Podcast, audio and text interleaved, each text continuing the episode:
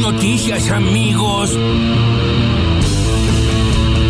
Estamos en comunicación con el ministro de Defensa de la Nación, Agustín Rossi. Yo recuerdo cuando Macri era opositor a Cristina, Macri decía, y tenía parte de verdad, yo nunca goberné la Argentina, de irme en la oportunidad. Ahora, los que hoy nos vienen a explicar cómo se tiene que conducir a la Argentina, chocaron el auto. Lo chocaron y lo chocaron mal y dejaron la Argentina en un lugar absolutamente desastroso. Me parece que lo que hoy se va a jugar en estas elecciones es si la Argentina quiere volver al pasado. Hicimos posible lo imposible. Cambiamos futuro por pasado. Con el senador Alfredo Luenzo. Hay un hilo conductor en, en la oposición, que es oponerse absolutamente a todo. Discursos de odio, desinformación, es decir, todo junto y no importa el tema. Siempre está atravesado por el mismo criterio y la misma concepción. Yo espero que Cucatrán, que nosotros lo aprobamos la semana pasada en reunión de comisión, me parece que es seguir empleando derechos, es darle la oportunidad a un sector de la sociedad que históricamente ha sido marginado. Yo espero que acompañen. Mi voto no es positivo.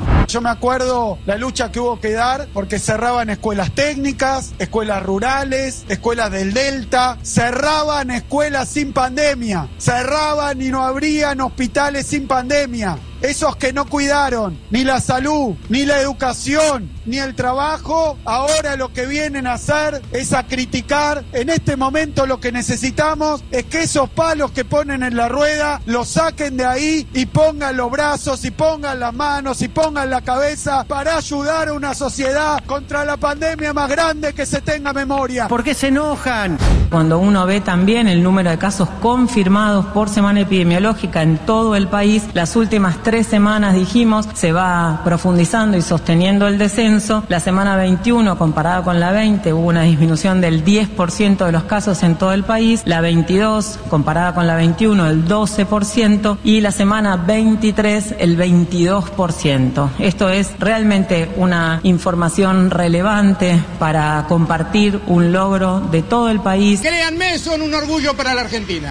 En términos de vacunación, a partir de hoy, desde este momento, hemos eh, liberado el empadronamiento de todas las personas mayores que vivan en la ciudad, mayores de 40 años que vivan en la ciudad. No importa la condición de riesgo que tengan, es decir, para población general de 40 y más años. ¡De lujo! Permítame preguntarle, ¿Vidal en la capital o en la provincia? El consenso de la mayoría es claramente que ella hace una enorme diferencia si va el candidato en la provincia. Usted sabe que muchos dicen de Vidal que era una leona y se ha convertido en un gatito. Que sean dos por uno. De vuelta, sigo creyendo en el 2015 porque el rumbo, estoy más convencido que nunca y por suerte más argentinos se dan cuenta que, que era por ahí. O sea, sin agarrar tantos pozos, pero era por ahí, ¿no? O sea, no, eso, no hay otro camino. Qué cara dura que es, ¿eh? Qué país generoso. es increíble. Mamma mía. Es difícil gobernar la Argentina, pero es imposible gobernar a Cristina Kirchner.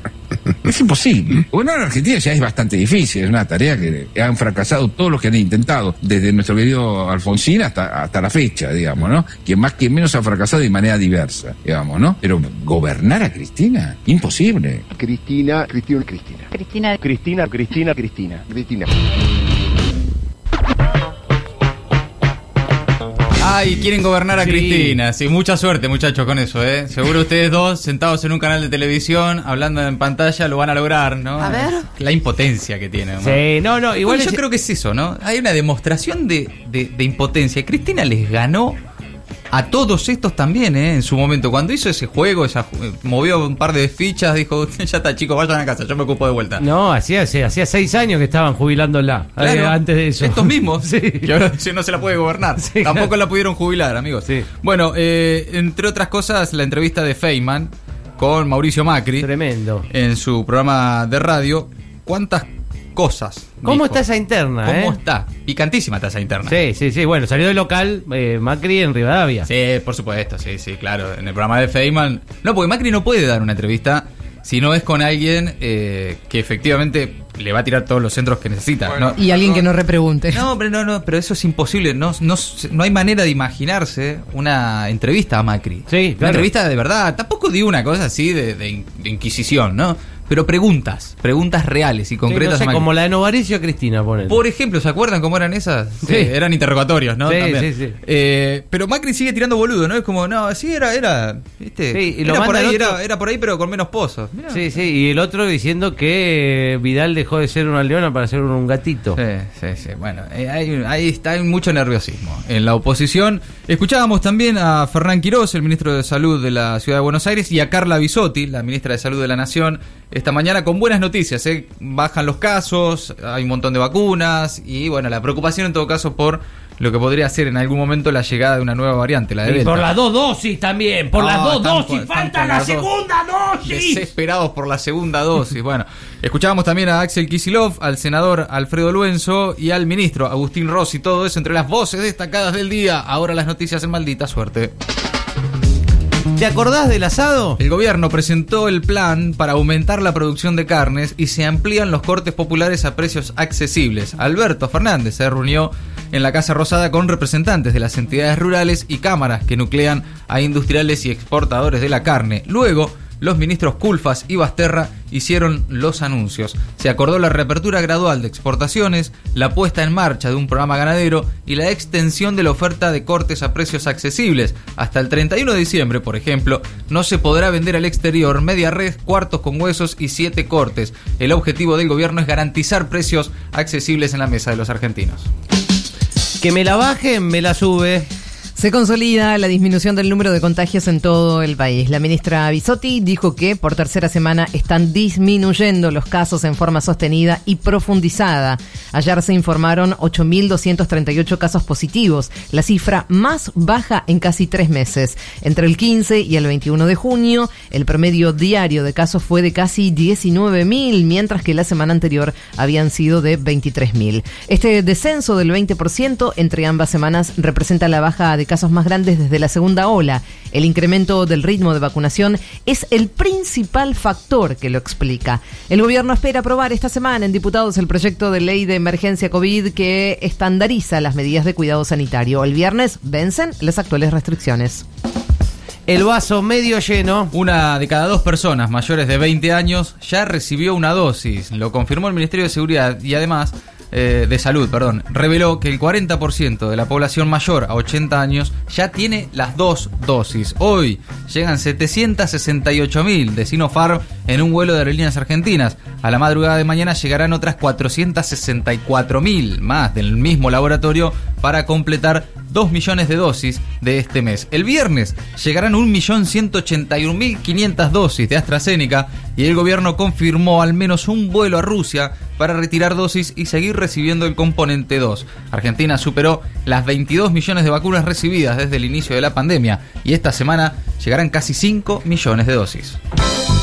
Cuarentones al ataque. Cava habilitó el empadronamiento para vacunarse a las personas mayores de 40 años. Lo anunció hoy el ministro de Salud porteño, Fernán Quirós. Sin embargo, preocupado por la variante Delta, el gobierno porteño pondrá el foco en aplicar las segundas dosis. Quirós dijo que a partir de ahora el esfuerzo estará destinado a completar esquemas de vacunación. Además, a partir del jueves empezarán a dar turnos para embarazadas. Con la Delta no se jode. Migraciones denunció a los viajeros que no cumplieron la cuarentena. Son las 287 personas que no estaban en su domicilio al ser inspeccionados la semana pasada. La decisión fue anunciada por la directora del organismo, Florencia Cariñano. Son denuncias penales por delitos que pueden implicar condenas de entre 3 y 5 años de prisión. Las vacas son sagradas. El gobierno abrirá el turismo interno para las vacaciones de invierno, lo confirmó el ministro de Turismo y Deportes Matías Lamens. La intención de la Casa Rosada es seguir con estrictas medidas de control de la pandemia y ayuda económica al sector, uno de los más golpeados por la caída de la actividad en la pandemia. Los protocolos serán diseñados en acuerdo con gobernadores e intendentes.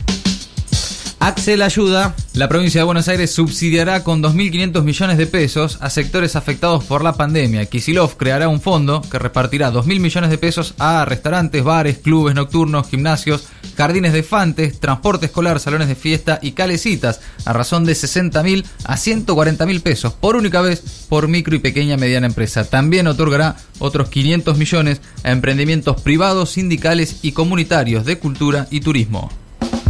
¿Dónde está Guadalupe? La familia Guadalupe Lucero marchó para pedir por su aparición. Reclamaron hoy frente a la Casa de Gobierno de San Luis. La niña de 5 años fue vista por última vez el 14 de junio mientras jugaba con sus primos en la vereda de la casa de su abuela. En los últimos días se realizaron rastrillajes sin éxito. El Sistema Federal de Búsqueda de Personas precisó que el aporte de datos sobre el paradero implica ingresar como testigo de identidad reservada. Maldita suerte. De 15 a 17. En el Destape Radio.